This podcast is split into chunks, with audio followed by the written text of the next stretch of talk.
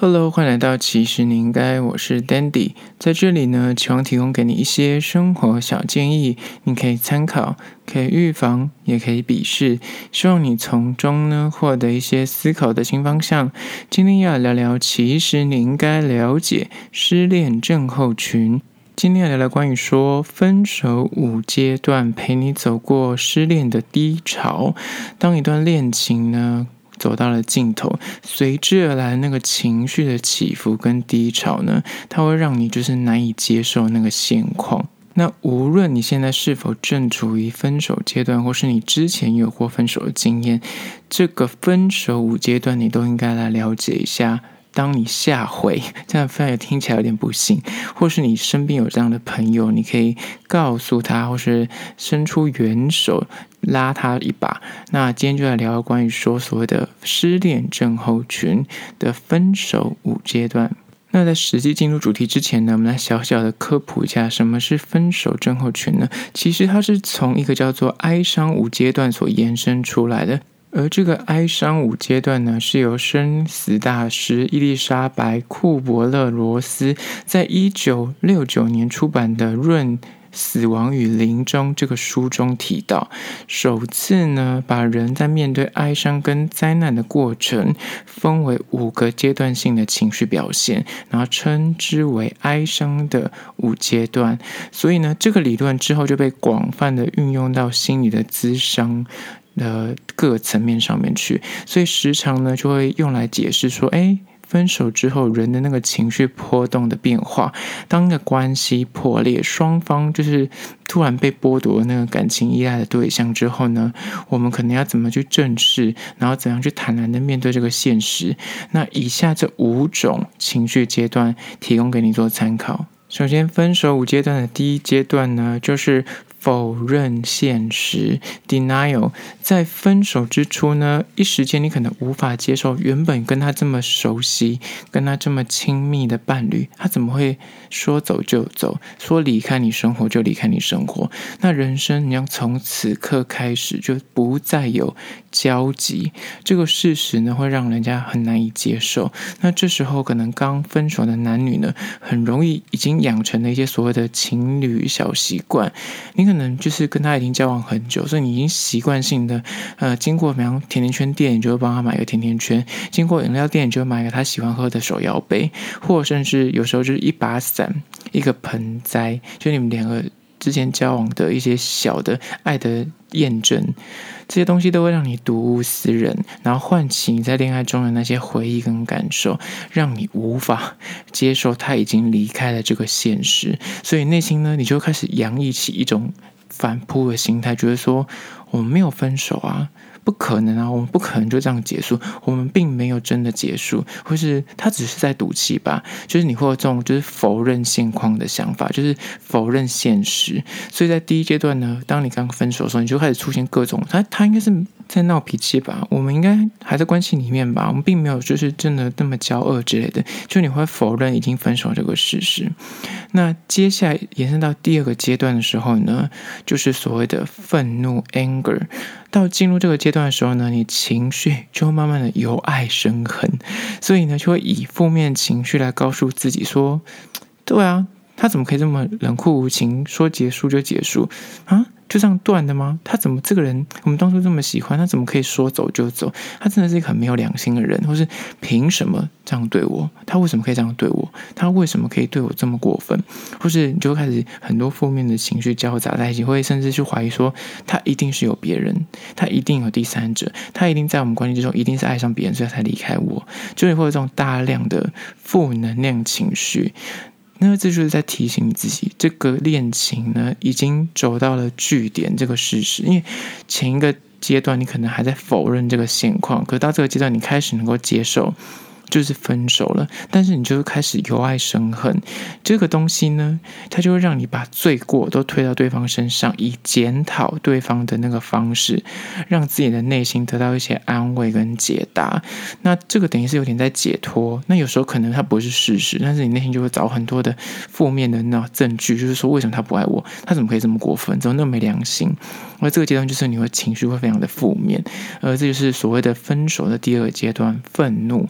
接下来第三个阶段就是所谓的妥协、讨价还价 （bargaining）。当你走到第三阶段呢，这个时候你就会开始出现所谓的妥协或讨价还价。什么意思呢？就是你会开始从那个检讨对方，就第二阶段那种比较负面的情绪呢，转为自我检讨，就不停的在自责，内心就开始觉得说，嗯，我如果当初不要这样对他的话，说不定现在就是另外一个情况；或是当初我如果换个方式的话，他说不定会回头；或者如果我改变我一些那小缺点。或者改变我一些作为，他可能会重新的接纳我，亦或是就是觉得说，嗯，我如果答应他一些请求，或者我委曲求全的话，说不定他可能会跟我复合之类的。就你会开始出现各种的假设。而这种就是会自己想要妥协去换取那个重新来一次，或是讨价还价来得到就是可能复合这个机会，这个心态就不停在你的脑中不停的滋生。但此时呢，其实你内心就是希望说，你可以借由这些改变，或是自我牺牲你的一些然后权利啊，或是退让，来迎合他的需求或想法，或许。就可能让这个感情还有一点转圜的余地，或是死灰复燃的希望。这时候你可能就会开始想，嗯，就是拿手机拿起来想要传讯息，就挽回他，或是 会想要去诶他家找他之类的，就是想要让自己好像做一些改变，或是提供他一些其他的选项，让这个感情继续的维系下去。而这就是第三个阶段，所谓的妥协跟讨价还价的心态。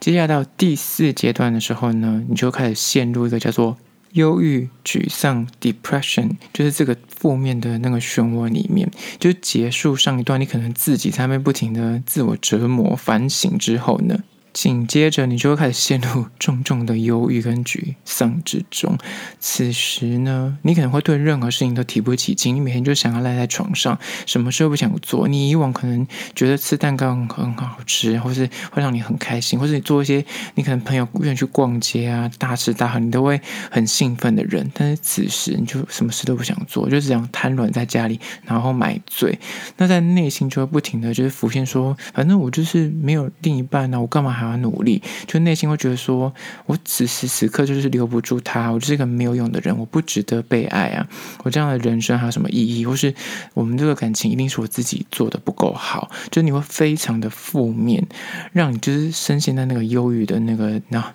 泥淖里面。但此时呢，可以说是你这个整个分手的过程里面最低谷的一个时刻，所以你很需要朋友、家人，或是嗯，要跟狗狗玩啊之类的，就很需要陪伴。所以反而是这个时候，你自己你已经发现到自己非常的忧郁，然后就什么都足不出户，甚至什么事都提不起劲的时候，你反而要去求助于你的朋友或家人，就是你要自我意识到你的这个情绪已经低落跟忧郁到一个极限了，所以适时的请求别人协助。叫他们拉你出去玩，叫他们拉你去做一些其他的活动来转移注意力，让你可以提早的走出这个黑暗的时期。而这就是分手第四阶段：沮丧跟忧郁。接下来到最后一个阶段，第五阶段呢，就是接受现实 （acceptance）。就是到这个时候呢，你就是已经可以慢慢的接受你们两个已经分手了，也比较坦然了一点点。就走过前面那个检讨对方，然后自我到折磨的那个阶段之后，你开始会诶出现一些相对理性的想法了。就是比方说，你会觉得说，嗯，分手很痛苦。但是不论如何，我还是要继续的好好的过下去我的生活，或是嗯，失恋其实也没关系，下一个一定会更好的，或是你就觉得说，哎，离开他了，但是我可能反而是学会了如何去爱，或是你从这个感情中你学到了很多，就是会开始有些比较正面积极的一些面向出现。那相对而言，之前的那些负面啊，或者是折磨啊，自我的那个批判。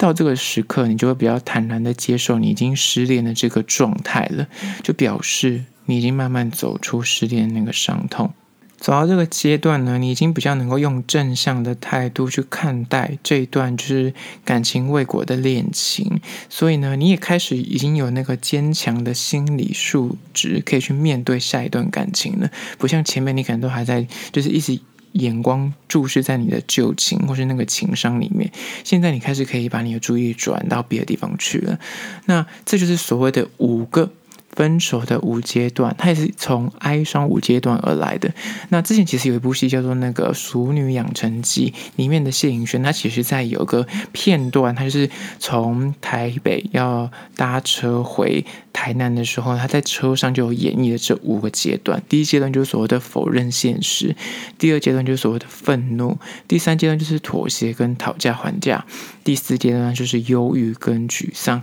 第五阶段呢，就是你开始可以接受。这个现实了。那小小的结语一下，就是唯有你勇敢的去痛过，你要走过这一招，中间那些什么沮丧，或者是自我折磨，或是批判对方，那都是正常的。有时候它不是顺序，就是一二三四五这么的顺。有时候你可能到一二三，你又跳回一，或是一二三四五，你又跳回二。它是一个不一定的顺序，但是最终最终，你就是得走过这五个阶段，你才能够从失恋的这个泥淖里面走出来。所以，如果你现在正处于一个分手的阶段，或是你现在深陷情伤之苦，亦或是你身边的朋友刚好经历了一场很痛苦的失恋经历的话，想要重拾那个破碎的心，真的是没有捷径。你就真的得要一步一步的，你要先走出第一步，你才有可能真的走出来。所以呢，认真的去面对自己的这些伤痛跟伤痕，你才有可能真的再好起来。所以这五步骤就推荐给你。好啦，如果你对今天的议题有任何意见跟想法的话呢，可以到资讯栏外的 IG 或 YouTube。他们去订阅留言，可以说你的故事啊，或是发问，我都会一一的回复。好啦，就是今天的，其实你应该下次见喽。